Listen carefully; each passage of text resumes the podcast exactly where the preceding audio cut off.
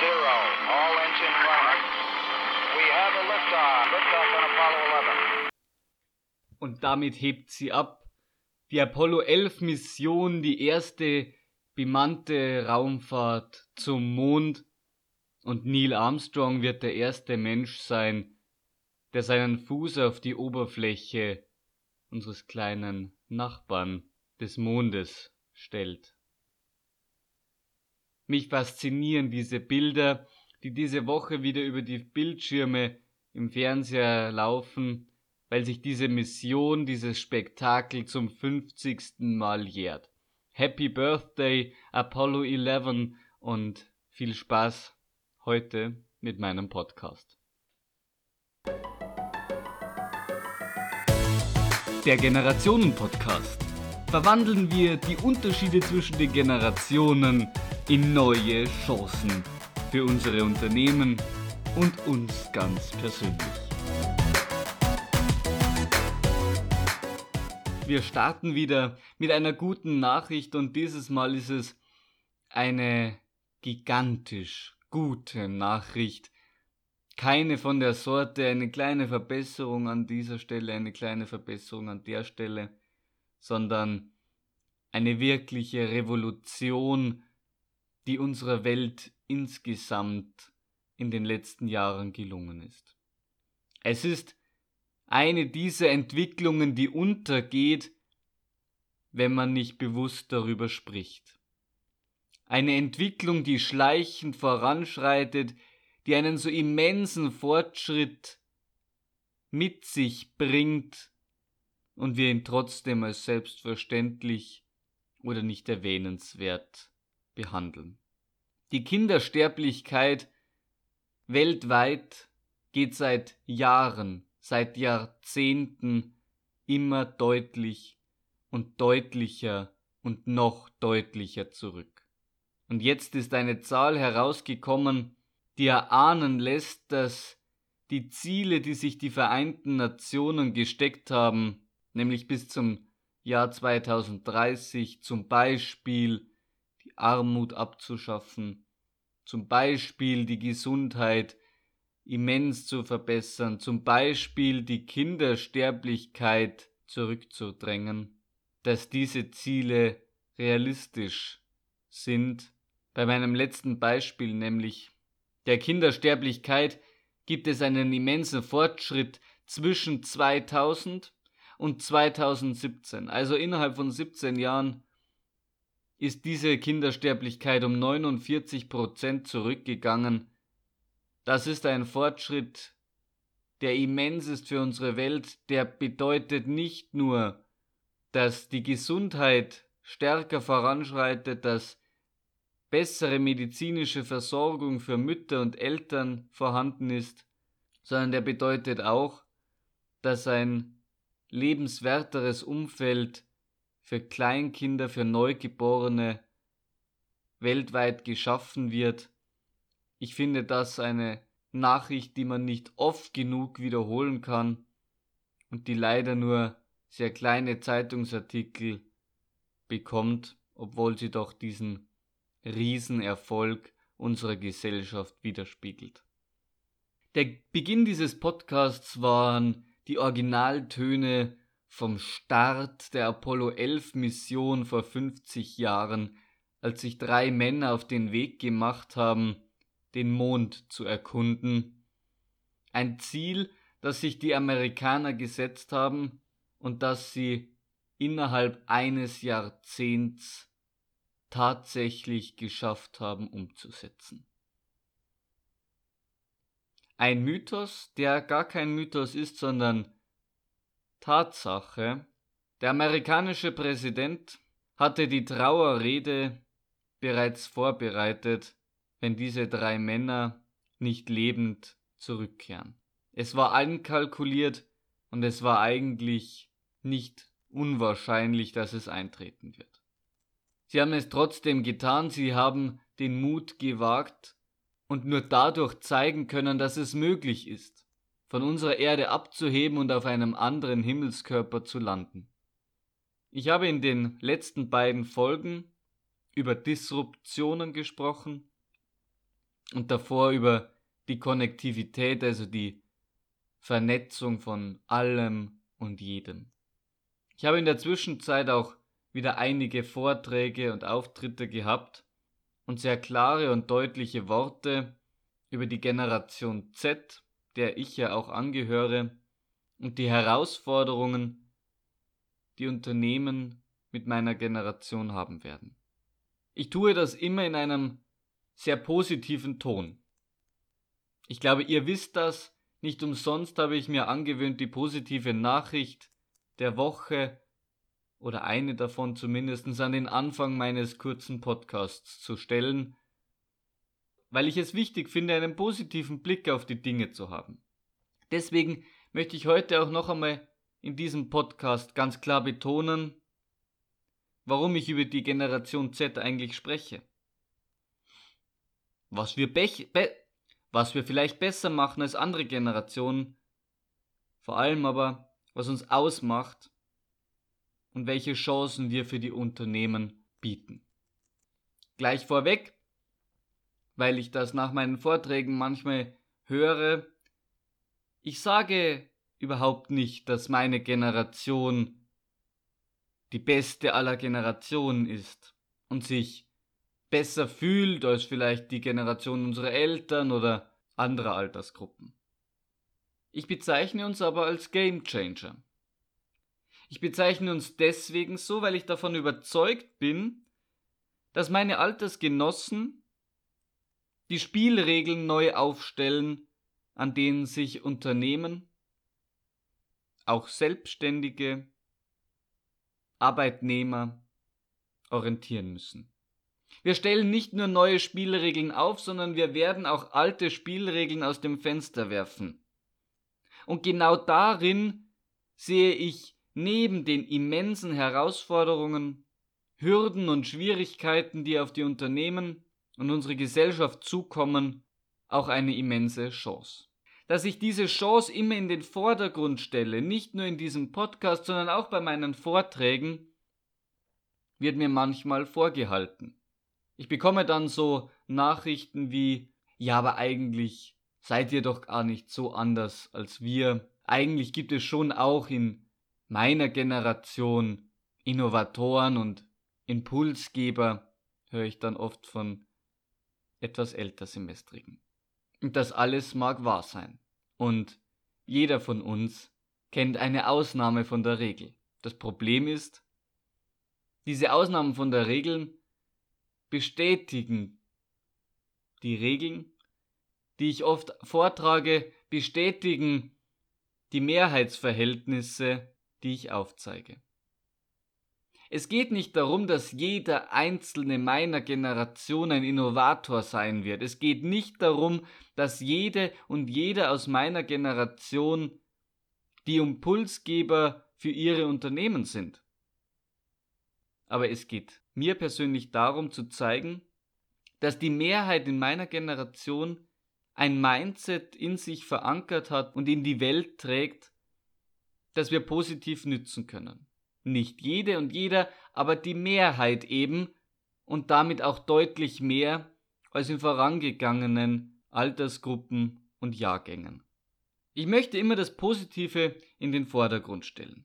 Ich möchte großartige, tolle Entwicklungen würdigen und dem Rückschritt nicht zu viel Beachtung schenken, weil ich davon überzeugt bin, dass er ein Teil des Fortschritts ist, der übrigens aus unserem Sichtfeld gerät, wenn wir uns auf das stürzen, was nicht funktioniert, auf die Rückschritte. Mir geht es also gar nicht darum, eine Generation gegen andere Altersgruppen auszuspielen. Ich möchte auch gar nicht junge Arbeitnehmer in den Himmel loben gegenüber altgedienten und sehr erfahrenen Arbeitskräften, Führungspersönlichkeiten oder Vorständen. Mein Ziel ist es nicht, euch allen auf die Füße, auf die Zehen zu steigen, nur weil es mir Spaß macht. Ich mache das, weil ich davon überzeugt bin, dass wir in Europa einen Aufholbedarf haben. Ich weiß, wir haben in Deutschland großartige Hidden Champions. Wir haben tolle Unternehmen, großartige Firmen, aber wir haben die aktuelle Revolution, die gerade abläuft, noch nicht erwischt. Wir surfen nicht wie andere Länder, Nationen auf dieser Welle. Das wird aber notwendig sein, wenn wir ein starkes Europa sein wollen, wenn wir ein Europa sein wollen, das in der Welt voranschreitet. Und ich bin davon überzeugt, dass wir das sein können. Nicht nur aufgrund der großartigen Köpfe, die wir in Europa haben, aufgrund der exzellenten Bildung, sondern vor allem aufgrund unserer enorm hohen Standards. Wir können das schaffen, was in anderen Ländern nur unter hohem Druck, unter sozialer Ausbeutung, unter unfairen Rahmenbedingungen abläuft. Wir können es schaffen, diese Revolution gemeinsam mit der Bevölkerung in einer sozialen Marktwirtschaft umzusetzen. Aber das muss uns gelingen. Denn ansonsten werden wir erleben, dass die Menschen von unserem Gesellschaftsmodell in Europa nicht mehr überzeugt sind. Ich möchte dazu einfach ein Beispiel geben, das man vielleicht kennt, aber das ich trotzdem sehr beeindruckend finde. Die acht größten Tech-Konzerne, die nichts anderes gemacht haben als die disruptiven Techniken, die wir alle kennen, weil sie den Massenmarkt erobert haben. Also ich rede nicht von 3D-Druckern oder disruptiven Technologien wie der künstlichen Intelligenz, die in unserem Alltag noch kaum Einsatz finden, sondern ich spreche von Internet, ich spreche von Smartphones und von Cloud-Lösungen. Diese Innovationen haben nämlich GAFAN oder auch BAT in China sich zu eigen gemacht. Das sind so die größten Tech-Konzerne, die wir haben. Also in in USA GAFAN, Google, Apple, Facebook und so weiter. Und in, in China Alibaba und Tencent zum Beispiel. Insgesamt acht Unternehmen, die zusammen 4,5 Billionen Dollar wert sind. Im Vergleich dazu haben wir in Deutschland vielleicht den DAX. Der DAX repräsentiert unsere 30 stärksten, wirtschaftlich erfolgreichsten exzellenten Unternehmen und Firmen. Das sind Unternehmen, die wir alle kennen, Lufthansa, SAP, Volkswagen und so weiter. Aber diese 30 Unternehmen sind nur 1,1 Billionen Dollar wert. Also nicht einmal ein Viertel so schwer wie die acht Tech-Konzerne, von denen leider kein einziges in Europa zu Hause ist. Und das macht mir Gedanken.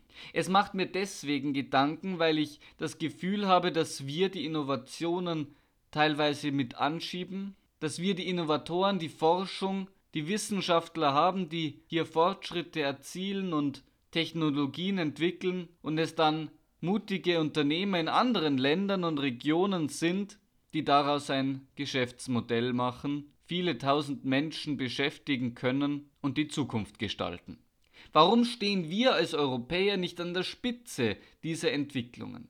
Warum ist das so und warum haben hier Amerikaner und in vielen Fällen auch die Chinesen einen solchen Vorsprung? Ich habe da eine Vermutung. Es sind zweierlei. Zum einen die Risikobereitschaft, die Risikobereitschaft von Unternehmerinnen und, und Unternehmern in neue Märkte, neue Technologien zu investieren und Unternehmen zu gründen.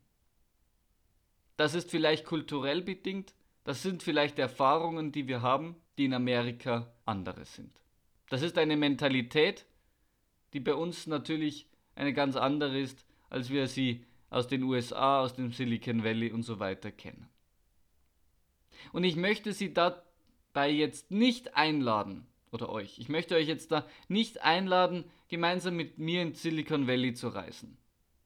Das machen sehr viele.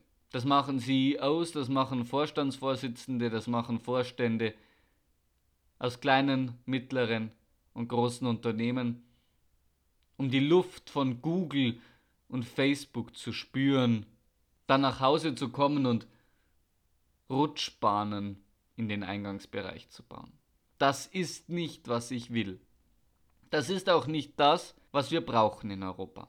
Ich habe manchmal das Gefühl, bei Firmen, die sagen, wir müssen jetzt uns an diesem Spirit des Silicon Valley orientieren, das so machen, als wenn ich sage, ich möchte so sein wie Franck Ribéry, der Fußballer, und ich schaue mir dann seine Auftritte vor der Presse an. Ja, man muss sich schon das anschauen, was die Unternehmen, was zum Beispiel Persönlichkeiten besonders gut können und das versuchen nachzuahmen, nicht das, was vielleicht als einfach erscheint. Ich muss nämlich dann das machen, was Aren Robben vielleicht oder Frau Ribéry oder ein anderer großartiger Fußballer im Training macht. Das muss ich umsetzen. Ich darf nicht die Verpackung, die Marketingverpackung ansehen. Ich darf nicht nur in den Eingangsbereich eines Unternehmens gehen und sagen, ach, mit Rutschbahnen und Hängematten macht ihr das.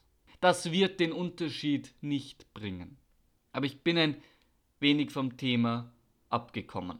Ich wollte nämlich zwei Dinge nennen, von denen ich überzeugt bin, dass sie mit die größte Bedeutung für diese Ungleichheit zwischen Europa ähm, und vor allem Nordamerika, ein wenig auch China darstellen. Zum einen sind es die Unternehmen, die Unternehmer, die vielleicht nicht mutig genug sind in Europa. Und zum anderen sind es die Rahmenbedingungen, die hier herrschen. Ja, Europa ist nämlich nicht vergleichbar mit China oder USA. Schließlich sind wir keine Vereinigten Staaten, sondern eine Ansammlung von Nationalstaaten, die sich bei einigen wenigen Themen auf gemeinsame Positionen und Werte verständigt haben. Wir sind eine Sicherheits- und Friedensunion, aber wir sind noch keine wirkliche Unternehmensunion. Also wir haben den freien Warenverkehr, ja, aber es gibt schon noch sehr viele Hürden. Ich bin davon überzeugt, dass wenn wir nicht nur Hidden Champions wollen, sondern Branchenriesen, Unternehmen, die mit Google und Amazon vielleicht mithalten können, in Europa ansiedeln wollen, hier entwickeln und aufbauen wollen, dann brauchen wir wahrscheinlich ein noch stärkeres Europa. Dann brauchen wir, vielleicht einen europaweiten Unternehmensstatus also keine deutsche Aktiengesellschaft, sondern vielleicht einmal gerade für den Staat ein Status für Startups, der aber europaweit gleich ist. Der es vielleicht erleichtert, grenzüberschreitende Geschäfte zu machen, der es vereinfacht, exzellentes Personal innerhalb Europas zu rekrutieren und Investitionen nicht nur im Heimatland, sondern auch in ganz Europa einzusammeln. Wenn ich von investieren spreche in Unternehmen, dann geht es auch um Subventionen. Eine Möglichkeit, die die EU durchaus hat und gerade zum Beispiel bei der Landwirtschaft ja exzessive auch tut. Das ist gut so. Und gleichzeitig müssen wir sehen, dass Unternehmen in Amerika und China bei weitem größere Summen eintreiben können, gerade in der Startphase von Unternehmen, von Startups. Ich habe jetzt gerade mal ein paar Zahlen herausgesucht für Startups im Bereich künstlicher Intelligenz. Und zwar gibt es da Zahlen für 2017. Da liegt Europa an der zweiten Stelle bei der Anzahl von Startups, die sich mit diesem Thema beschäftigen, nach den USA, aber noch vor China. Der Unterschied ist allerdings, dass, dass bei einer durchschnittlichen Finanzierungsrunde in Frankreich 3 Millionen und in Deutschland 2 Millionen Dollar zusammenkamen für ein solches Startup. Wenn man das vergleicht mit den USA, wo es etwa 10 Millionen Dollar sind und in China sogar 36 Millionen, sind das Zahlen, mit denen wir rein aus finanziellen Gründen nicht mithalten können und Schritt halten können. Das liegt an dem ersten Punkt, den ich bereits erwähnt habe, dass Unternehmen und Investoren nicht die Risikobereitschaft haben wie in den USA. Das liegt daran, dass staatliche Unterstützungen und Subventionen bei uns natürlich nicht derart ausgeprägt sind, wie es das in China vielleicht ist. Der aktuelle Stand bei uns in Deutschland und in Europa ist also aus meiner Sicht nicht zufriedenstellend. Wir haben großartige Firmen, aber wir haben vor allem Firmen, die sich zu langsam auf die Zukunft einstellen. Ich habe lange Zeit das Beispiel der Elektrofahrzeuge genommen. Ja, die sind umstritten und auch Batterienzellen sind im Moment noch nicht der Stein der Weisheit und die Stromproduktion ist noch nicht grün genug. Aber die deutsche Autoindustrie hätte die Fähigkeit gehabt, hier früher einen Unterschied zu machen. Jetzt sind wir soweit, jetzt passiert hier immens viel, Nur jetzt sind es radikale Schritte, die notwendig sind, um hier noch mithalten zu können. Hätte man langsamer angefangen mit diesen Innovationen, mit diesen neuen Technologien, wäre der Übergang mit Sicherheit fließender möglich gewesen. Ihr seht schon, mir geht es bei allem, worüber ich spreche, nicht darum, eine Generation in den Vordergrund zu stellen. Mir geht es nicht darum, dass ich alles besser weiß, wie es geht. Im Gegenteil, ich weiß vieles überhaupt nicht gut und ich muss in viele Unternehmen gehen, um mir vor Ort anzuschauen, was möglich ist. Im Bereich der Robotik, im Bereich des 3D-Druckens, im Bereich der künstlichen Intelligenz. Was ich da erlebe, sind großartige Startups, kleine und mittlere Unternehmen, die hier Weltklasse-Niveau haben. Und ich erlebe gleichzeitig, dass in den Schlüsselindustrien Europas extrem wenig passiert. Gerade bei der künstlichen Intelligenz sind ganze Industriezweige, die schlichtweg enorm wichtig sind für Europa, kaum beteiligt. Ob es um den Bereich der Immobilien geht, ob es um Landwirtschaft geht, ob es um die öffentliche Verwaltung geht, womit sich künstliche Intelligenz in Europa nahezu nicht beschäftigt, ob es um Automobile geht, da wird es jetzt immer mehr oder die Energie und Energieversorgung. Das wären wirklich wichtige Wirtschaftssektoren, in denen aber im Moment Innovationen und disruptive Technologien viel zu langsam und träge angegangen werden. In einer globalisierten Welt können wir uns das eigentlich nicht leisten. Airbnb vermittelt Wohnungen, Hotelzimmer, ohne ein einziges selber zu besitzen. Auch Hotelzimmer, Wohnungen in Europa. Wer also nicht will, dass große Wirtschaftssektoren aus Europa nur noch darin bestehen, Geldflüsse in andere Länder, in Firmen, in Konzerne, in andere Länder darzustellen, der muss doch eigentlich ein Interesse daran haben, hier in Europa die Keimzelle der Innovation und der Zukunft zu schaffen. Und das ist das große Warum hinter jedem meiner Vorträge, hinter jedem meiner Beiträge in diesem Podcast oder wo ich auch immer eingeladen bin. Ich sehe im Moment die Möglichkeit, dass eine junge Generation, die mit einem disruptiven Denken aufgewachsen ist und den ständigen sich erneuernden Innovationen bekannt ist, hier einen Unterschied zu machen. Ich sehe eine Möglichkeit, hier Game Changer in den Unternehmen einzusetzen, die Impulse geben können hin zu wirklichen Aktionen und Kursänderungen. Noch einmal, es geht mir nicht darum, meine Generation über andere zu stellen. Ich möchte Game Changer in der Wirtschaft hervorbringen. Ich möchte Game Changer entwickeln. Das bedeutet nicht künstlich jung zu sein, aber das bedeutet selber die Spielregeln aufzustellen und alte aus dem Fenster zu werfen. Für mich ist es der Weg, mit dem wir in Europa erfolgreich sein können. Ein Weg, mit dem wir uns abheben können von anderen Ländern. Weil wir alle unsere Innovationen, Unternehmensgründungen und gesellschaftlichen Veränderungen auf einem Niveau und Standard tun können, wie es keine andere Wirtschaft und keine andere Gesellschaft auf dieser Welt machen kann. Wenn wir uns das Ziel setzen, in dieser Woche auch noch einmal betont von der neuen Präsidentin des Europäischen, der Europäischen Kommission von der Leyen, dass wir bis 2050 das erste klimaneutrale, der erste klimaneutrale Kontinent sind, dann ist das eine Herausforderung, die gigantisch groß ist. Das ist eine Herausforderung, die uns an den Abgrund unserer Wirtschaft bringen kann.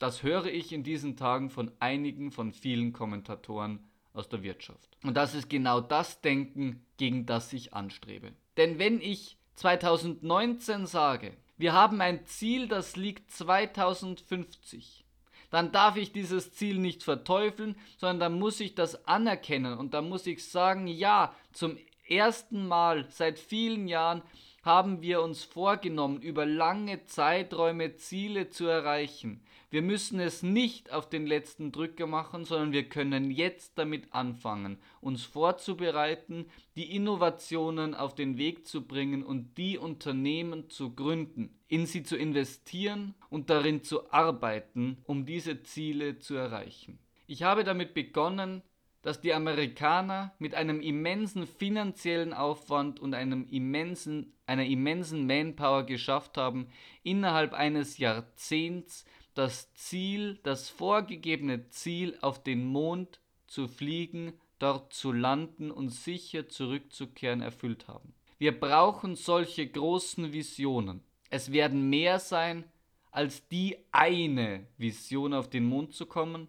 Deswegen werden wir das auch nicht wie in Amerika als nationale Angelegenheit aus rein nationaler finanzieller Kraft stemmen aber wir brauchen diese großen Vorstellungen und Wünsche für die Zukunft und dann mutige Unternehmerinnen und Unternehmer, die in diese Wünsche, Vorstellungen und Visionen investieren.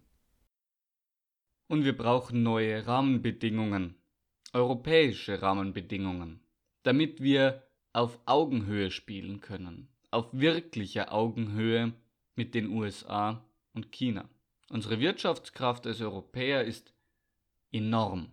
Und wenn wir von politischer Seite auch die richtigen und noch besseren und noch unterstützenderen Voraussetzungen bekommen für junge Unternehmen, für Startups, dann bin ich davon überzeugt, dass es Game Changer sein werden, die die Zukunft unseres Kontinents und dieser Welt gestalten. Zu guter Letzt möchte ich noch einen Satz loswerden. Ich hoffe, ich konnte in den letzten 20 Minuten das rüberbringen, um was es mir wirklich geht.